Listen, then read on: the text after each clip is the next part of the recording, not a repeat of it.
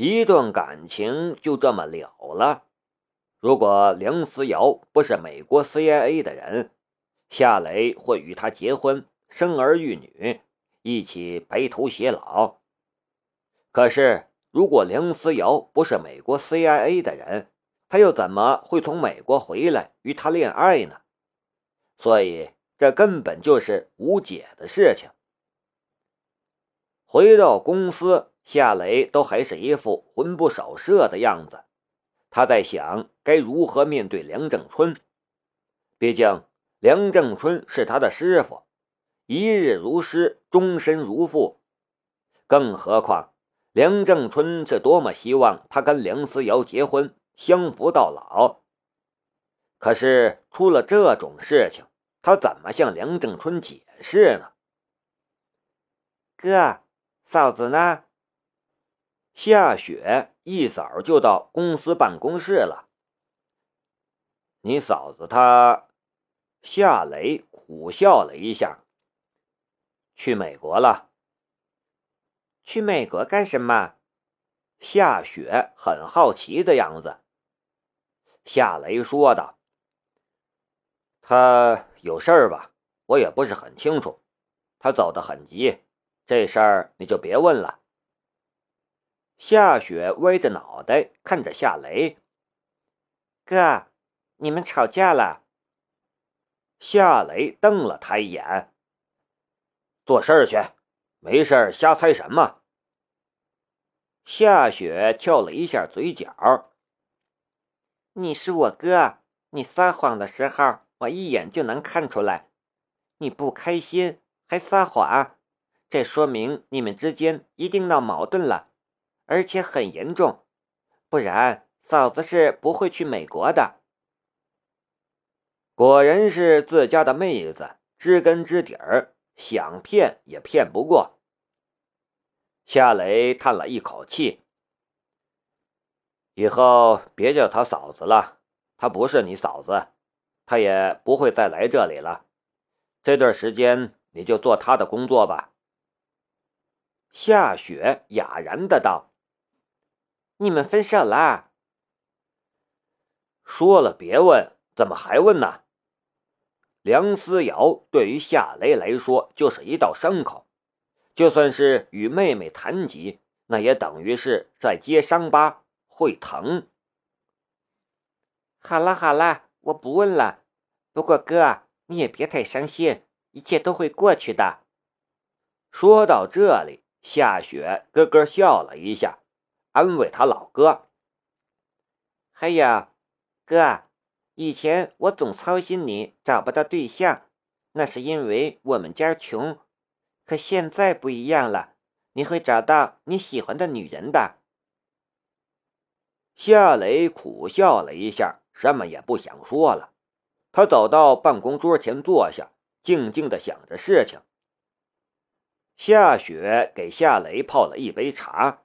又过了一会儿，觉得夏雷好了一些之后，才说道：“哥，好多事情我都不懂，你把嫂梁小姐以前做的那些事都交给我来做，我做不了啊！你得请一个助理，嗯，还需要一个秘书。”夏雷却仿佛没有听见夏雪的声音。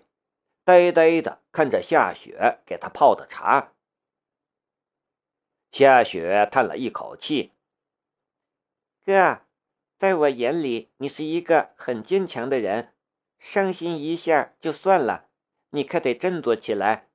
就算再伤心，公司也要经营下去，几百号人望着你吃饭呢。”夏雪其实和夏雷一样，从小就学会了坚强。也是一个非常懂事的女孩子。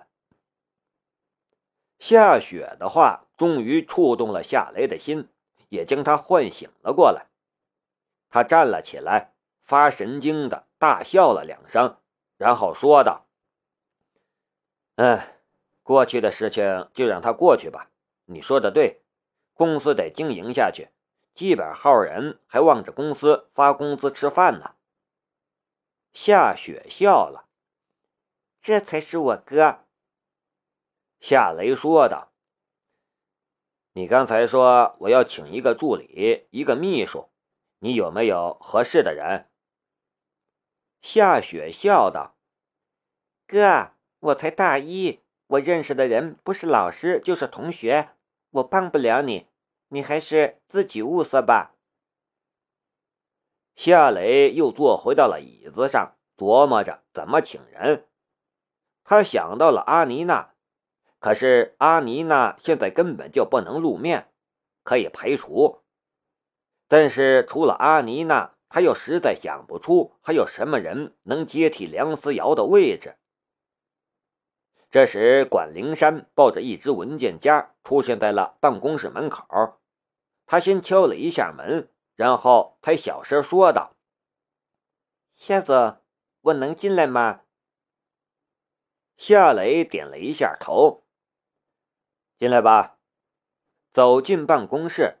管灵山又面带笑容的跟夏雪打了一个招呼：“夏小姐早，管姐早。”嘿嘿，夏雪笑得很奇怪，因为从来没人用夏小姐这样的称呼来称呼自己，被人尊敬的感觉，他其实很少体会到。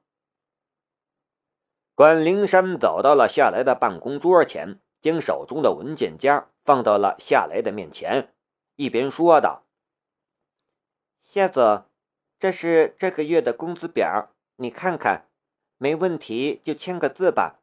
财务今天上午就可以发工资了。”夏雷翻看了一下，随手就在上面签了字。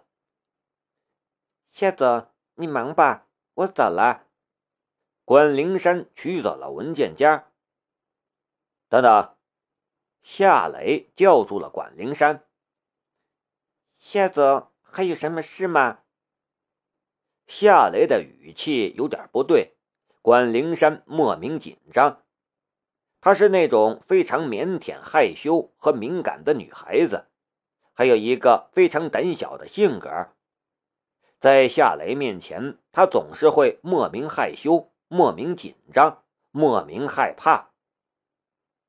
夏雷倒是很了解他，他笑着说道：“你别紧张吧，我又不是老虎，你这么怕我干什么？”关灵山的脸又红了，他伸手扶了一下镜框，有点笨拙的掩饰着自己的紧张。夏雷说道：“对了，你在大学里学的是什么专业？”关灵山说道。我学的是文秘专业，还还自修了商业管理学，但是还没拿到学位证书。夏雷笑了。行，就你了。文秘专业那是专门培养秘书的专业，他还自修了商业管理，由他来接替梁思瑶的位置是再合适不过了。当然。他肯定没有哈佛毕业的梁思瑶强，但只要给他机会，给他学习和适应的空间，他也会干得很出色。不过管灵山却不知道这是怎么回事他显得更紧张了。夏子，你要我做什么？夏雷说道：“梁小姐回美国了，你来接替她的职位。”啊！管灵山顿时惊呆了。夏雷说道：“你在财务室挑一个接替你的人吧，然后你就来我这边上班，今天就完成交接，明天就过来。”我，管灵山很激动的样子。谢谢夏总栽培，我我马上去交接。在职场。没人不想升职，至于原因，那不是管灵山所需要去操心的事情。哥，你真厉害，这么快就解决了问题。夏雪笑着说道：“管姐倒是很适合做你的助理，她性格很好。现在就只差一个秘书了，你想要一个什么样的秘书呢？夏雷说道：“有个助理就够了，暂时不需要秘书。如果公司再扩大，那时再考虑吧。”就在这时，江如意突然出现在了门口，一身警察制服，手里还提着一只很大的工程塑料箱。夏雪看见来人，脸上顿时露出了笑容。如意姐，你怎么来了？江如意大步走了进来，先瞪了夏雷一眼，才对夏雪说道：“小雪。”你去门外守着门，我要跟你哥谈谈。夏雪愣了一下，然后神神秘秘的笑了一下。哦，好的，我去守门。在夏雪的眼里，从小就挺照顾她的江如意，其实才是她心目中最理想的嫂子的人选。夏雪离开办公室的时候，顺手关上了门。还真就老老实实的站在门口守着门。不过他也不是完全老实，他从门缝里偷瞧办公室里的哥哥和江如意。他很好奇江如意会和哥哥说些什么。其实看见江如意手中的工程塑料箱的时候，夏雷就知道了江如意的来意。昨天，他将装着两支狙击步枪零部件的工程塑料箱放在了他的宝马 M6 的后备箱里。今天早晨与江如意换车，他忘记了车里的东西了。江如意将工程塑料箱放在了夏雷的办公桌上，然后又从武装带上取下了手铐，放在了桌上。整个过程都没有说话。夏雷苦笑了一下：“你这是在干什么？演哑剧吗？”江如意瞪了夏雷一眼：“我们还在绝交期间，我不想和你说话。”夏雷无言以对：“你是自己靠上，还是我来？”江如意说道。夏雷回答。靠你的头啊！我知道你为什么来这里，东西你留下，人可以走了。我勒个去！你这个家伙什么时候吃了豹子胆了？敢这样跟江局说话？江如意忽然抓住夏雷的胳膊，使劲往后一反，上身也顺势压在了夏雷的背上，顿时将夏雷擒拿住了。其实夏雷要想反抗的话，十个江如意也拿不下他，但他没有反抗，这么久没让他欺负，就让他欺负一下吧。门外在门缝前偷窥的夏雪顿时红了脸，我晕，如意姐什么时候这么生猛了？大白天的我还在呢，她想跟我哥在干什么呢？说箱子里的东西是怎么回事？江如意凶巴巴的样子。夏雷说道：“你先放开我啊，小雪还在外面，被他瞧见了，多尴尬呀！”有什么尴尬的？小时候你还给我当过马呢，我骑着你满大院跑，小雪还用树枝抽你屁股，让你快跑，你忘了吗？夏雷是满头黑线，你不说，我可帮不了你。江如意最终还是松开了夏雷。大岩山公墓发现了一具女尸，是被狙击枪干掉的。你知道我在说什么吗？你箱子里的东西很敏感，被人知道不得了。绝交归绝交，关心归关心。这似乎就是江如意的逻辑。夏雷的心里暖暖的，他笑着说道：“你放心吧，你知道我不会干违法的事情。箱子里的东西是龙兵的，他让我帮他改动一下。你要是不相信的话，我打电话叫他过来，你当面问他。真是龙兵的？江如意狐疑的看着夏雷。夏雷伸手就在他的脑袋上拍了一下。我什么时候骗过你？江如意白了夏雷一眼。